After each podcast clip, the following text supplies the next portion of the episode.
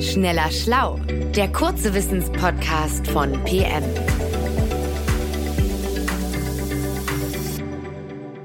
Hallo, frohes neues Jahr und schön, dass ihr Schneller Schlau hört, den kurzen Podcast von PM. Ich bin Joanna Kollatz, bin freie Journalistin und sitze hier zusammen mit Manuel Opitz. Er ist Redakteur bei PM. Manuel, du hast heute eine Frage mitgebracht, die sehr passend zum Jahresanfang ist. Welches Jahr hatte 445 Tage? Das macht mich jetzt schon ratlos. Soweit ich weiß, hat unser Jahr doch nur 365 Tage, oder habe ich da was verpasst? Hi Joanna. Ja klar, unser Jahr hat 365 Tage, wenn wir genau sind. Ähm, eigentlich 365,25 Tage, weil die Erde so lange braucht, um einmal komplett um die Sonne zu kreisen.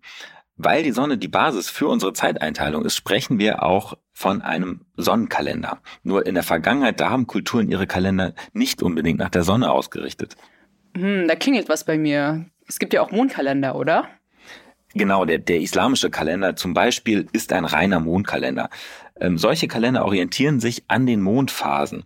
Ein Kalenderjahr besteht dann aus zwölf Mondmonaten. Auch ältere Kulturen wie die Sumerer oder die alten Ägypter, die haben das Jahr anhand des Mondes berechnet.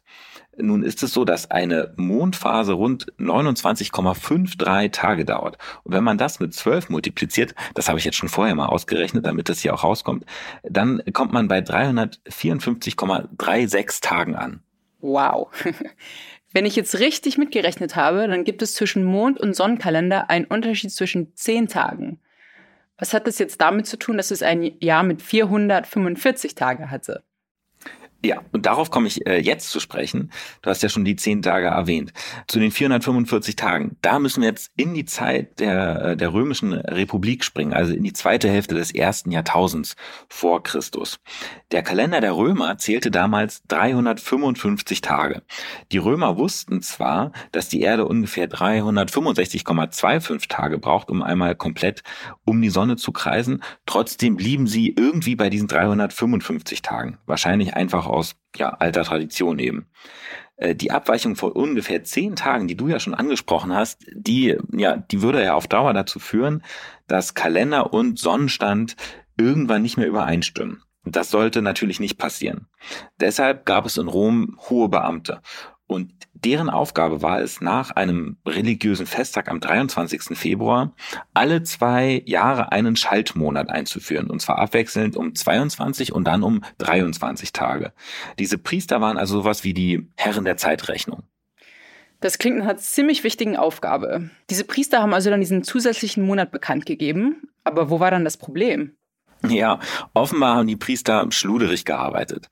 Ähm, es kam immer wieder vor, dass die falsch geschaltet haben. Man weiß nicht warum. Schon antike Autoren haben äh, ja über die Gründe spekuliert. Ähm, waren die Priester einfach unfähig oder konnten sie ihre Wächterfunktion über den Kalender ähm, vielleicht nicht durchsetzen, weil gerade Bürgerkrieg herrschte, sowas passierte ja auch in der Römischen Republik, oder ließen die sich von Amtsträgern bestechen und verlängerten das Jahr einfach, damit diese Beamten länger im Dienst bleiben konnten und zum Beispiel Gesetze verabschieden konnten, äh, von denen sie selber profitierten. Das alles sind Möglichkeiten, aber wie gesagt, man weiß es nicht genau. Fest steht, dass es im Jahr 46 äh, vor Christus, dass da zwischen der tatsächlichen Jahreszeit und dem Kalender drei Monate klafften. Drei Monate? Boah, das ist aber ganz schön lange. Und was hat das jetzt konkret bedeutet für den Alltag der Menschen? Ja, also das, das bedeutete einfach erstmal, dass der Kalender nicht mehr so richtig zu den Jahreszeiten passte. Also äh, für den Alltag hieß das zum Beispiel, dass Frühlingsfeste und Blütenfeste plötzlich in den Hochsommer fielen. Alte Bauernregeln in der Landwirtschaft galten nicht mehr, weil sich die Landwirte nicht mehr an, am Kalender orientieren konnten. Am Mittelmeer, da wussten die Räder nicht, wann sie mit ihren Schiffen eigentlich den Sommerbetrieb starten konnten. Und Feldherren, äh, die mussten ja eigentlich für den Sommer ihre Feldzüge planen, aber niemand war so richtig klar, wann der Winter eigentlich voraussichtlich zu Ende sein wird. Also man muss sich vorstellen, dass der traditionelle Lebensrhythmus der Gesellschaft ziemlich durcheinander gebracht wurde.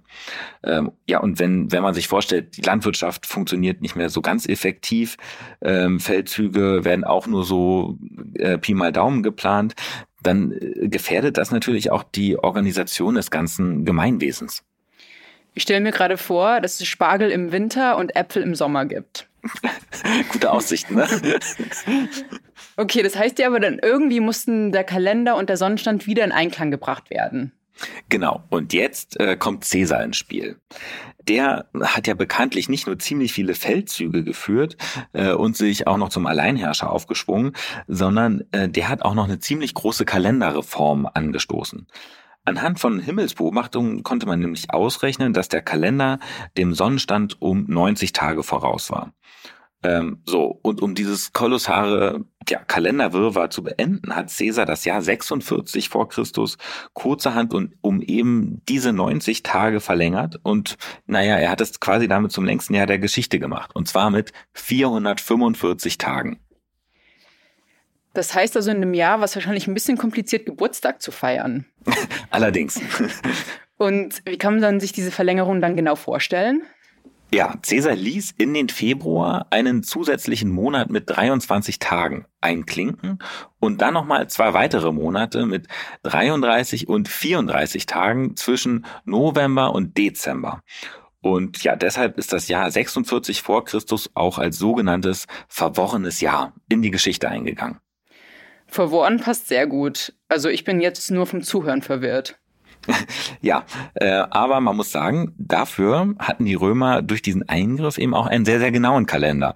Denn äh, Caesar führte den sogenannten julianischen Kalender ein und der hatte dann regulär eben nicht mehr diese alten 355 Tage, sondern 365 Tage, wobei alle vier Jahre ein Schalltag eingeführt wurde. Konkret sollte der 24. Februar, das ist der Tag nach dem Feiertag im Februar, äh, dieser 24. Februar, der sollte einfach doppelt stattfinden. Und der Vorteil dieser Reform war, so ein einzelner Schalttag ist natürlich viel weniger störanfällig als ein ganzer Schaltmonat. Ähm, da kommt man also nicht mehr ganz so schnell durcheinander.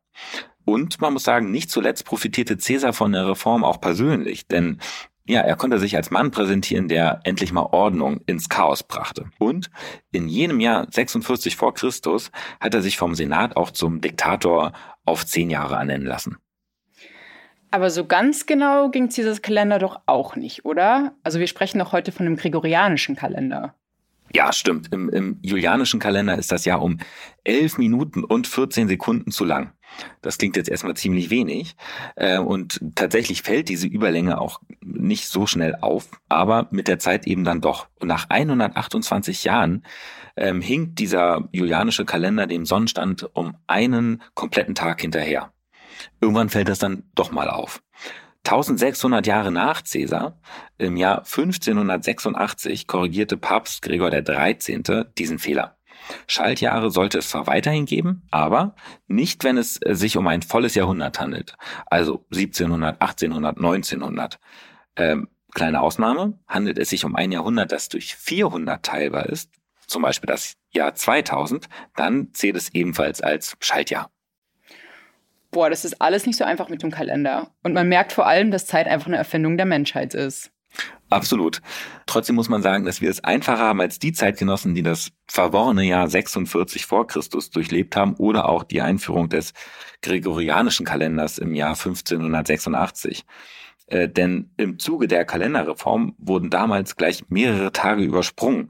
Die Zeitgenossen von 1586, die sind am 5. Oktober eingeschlafen und dann am 14. Oktober wieder aufgewacht. Liebe Zuhörerinnen, Sie müssen sich keine Sorgen machen, dass Sie einschlafen und neun Tage später erst wieder aufwachen. Wir können uns nämlich sicher sein, dass das Jahr 2023 365 Tage hat und keine zusätzlichen Tage eingeführt oder übersprungen werden. Vielen Dank, Manuel, für diese Infos. Und euch, liebe Hörerinnen und Hörer, wünschen wir alles Gute für 2023. Wir hoffen, dass ihr schneller schlau auch dieses Jahr treu bleibt. Tschüss und bis zum nächsten Mal. Tschüss. Schneller Schlau, der kurze Wissenspodcast von PM.